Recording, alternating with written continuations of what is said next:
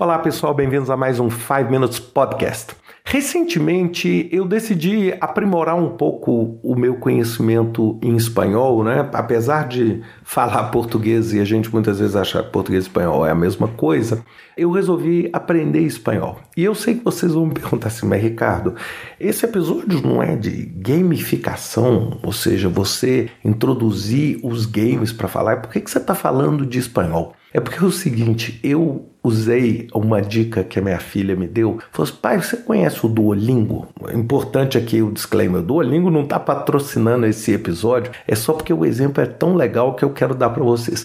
E aí eu falei, não, não sei o que é isso não. Aí eu instalei esse aplicativo Duolingo, que é um aplicativo de aprender linguagem. Lógico, ele tem os exercícios, tem tudo, mas o mais fantástico é que ele é totalmente gamificado. Então ele o tempo inteiro fica assim: você quer ganhar mais uns cristais? Então faça mais dois exercícios. Ah, você agora é o 15 da faixa prata, não sei o que. Eu acho que quem é pai deve saber exatamente o que eu estou falando.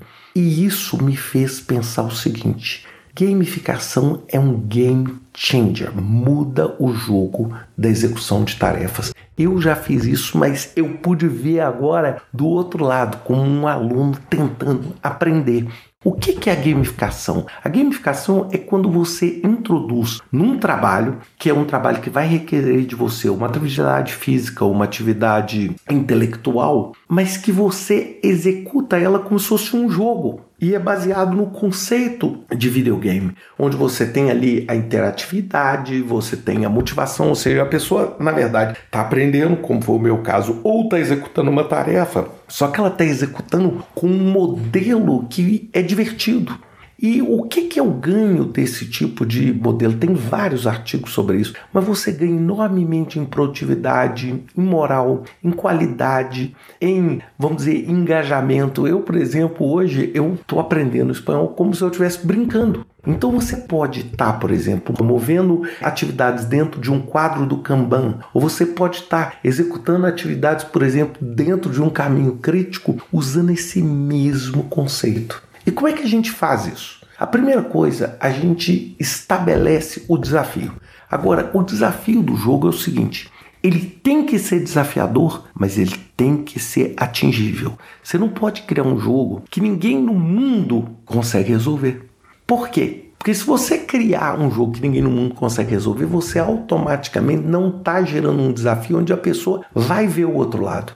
Então você tem que criar desafios crescentes, por exemplo, para a sua equipe. E uma forma de fazer isso é o que a gente chama de micro recompensas ou micro rewards.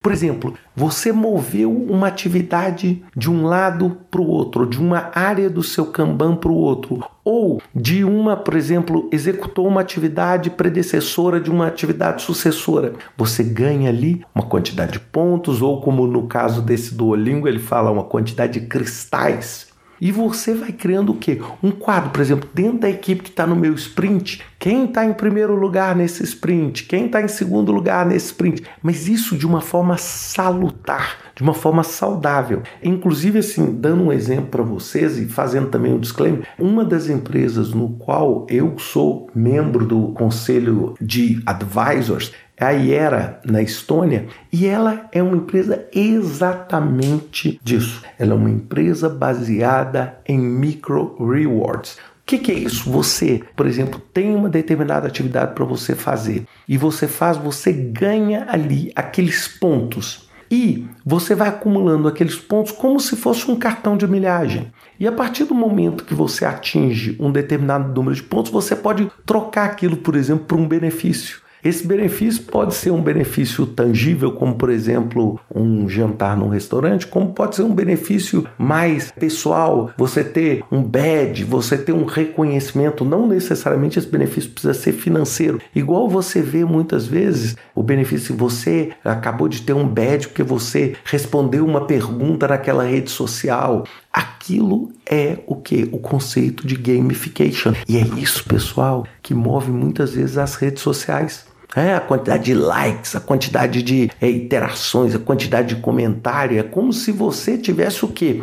Participando de um grande jogo, onde o prêmio é o like, onde o prêmio é o comentário, onde o prêmio é você ter uma verificação, que, por exemplo, nós estamos vendo essa polêmica enorme agora em torno de, de conta verificada do Twitter. Então, o que, que acontece? Você cria um ambiente onde você dá um caráter lúdico ao seu projeto, porque muitas vezes o projeto que você está fazendo ele é árido.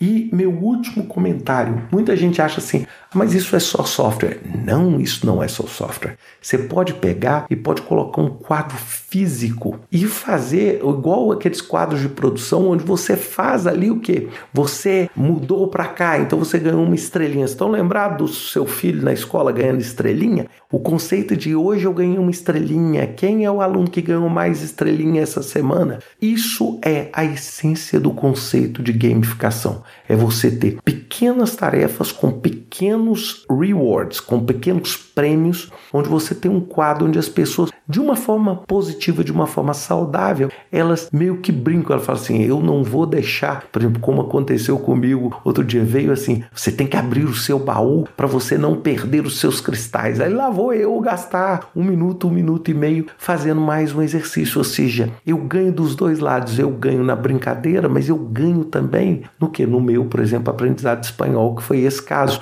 E eu vou conseguir ganhar da mesma forma na motivação do meu time para, por exemplo, fazer aquela atividade de teste no prazo certo. Por exemplo, você conseguiu entregar, quem mais entregou as atividades no prazo, quem menos gastou em determinadas atividades. Isso tudo vai contribuir para você atingir um resultado melhor para o seu projeto e, ao mesmo tempo, ter uma diversão e um engajamento da sua equipe. Pensem muito nisso. Eu acho que é uma ferramenta fundamental e sensacional que a gente muitas vezes não quer usar porque a gente fala assim: não, o projeto é um trabalho sério. Bem, mas você usar isso, você está dando um caráter lúdico para um trabalho sério e você vai produzir o seu trabalho melhor e com mais qualidade. Pensem nisso e até semana que vem com mais um 5 Minutes Podcast.